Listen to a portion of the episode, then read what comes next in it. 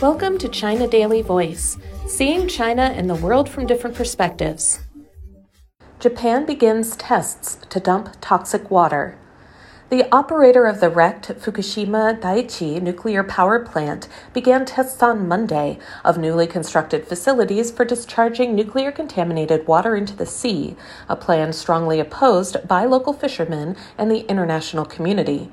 According to the national broadcaster NHK, Tokyo Electric Power Company, or TEPCO, started the trial operation on Monday morning, which mixes fresh water and seawater that does not contain radioactive substances to confirm whether the sea discharge equipment can operate reliably. TEPCO says the voluntary tests are expected to continue for about two weeks ahead of mandatory pre operation checks to be conducted by the Nuclear Regulation Authority, possibly in early July. TEPCO finished sending seawater last week into an underwater tunnel built in front of the nuclear power plant for its planned discharge, adding it plans to complete all facility related preparations by the end of June. On Saturday, Japanese Industry Minister Yasutoshi Nishimura met with local fisheries representatives to seek their understanding for the planned release in Mito Ibaraki Prefecture, where representatives expressed grave concerns over the move, saying they remain opposed to the release. They said the plan to release the radioactive wastewater over decades is fueling anxiety about the future and doubts about continuous fishing operations.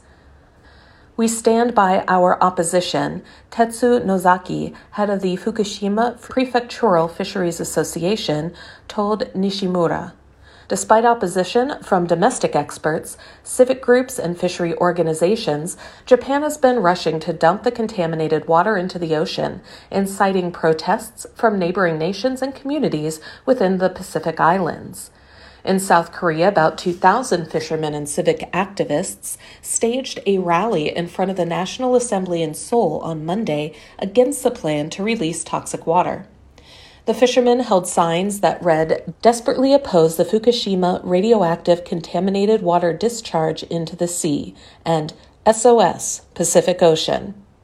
If the Fukushima contaminated water is safe, as Japan claimed, it can be left in Japan's soil rather than be released into the ocean, said Kim Kwang Shik, one of the fishermen who joined the protest rally.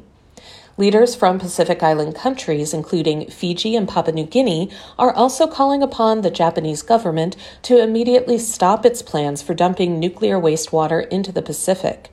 According to a Research View survey of 1,000 South Korean adults conducted last month, 85.4% of the respondents opposed Japan's nuclear contaminated water dump, and 72% said they would reduce the consumption of marine products if radioactive wastewater is released into the ocean.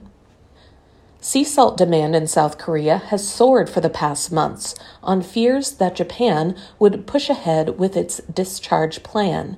The Association of the Fishermen urged the South Korean government to immediately file a complaint with the International Tribunal for the Law of the Sea against Japan, saying that if the contaminated water is released, it will threaten the livelihoods of fishermen amid a sharp drop in demand for marine products. On March 11, 2011, a massive earthquake and tsunami destroyed the Fukushima nuclear plant's cooling systems, causing three reactors to melt and release large amounts of radiation. The tanks storing the water used since the accident to cool the reactor cores will reach their capacity in early 2024. Japan considers discharging into the sea as the cheapest option with a minimum risk of polluting Japan itself, and claims the diluted water will be released into the ocean over decades, making it harmless to people and marine life. Yet some scientists say the impact of long term, low dose exposure to radionuclides is unknown and the release should be delayed.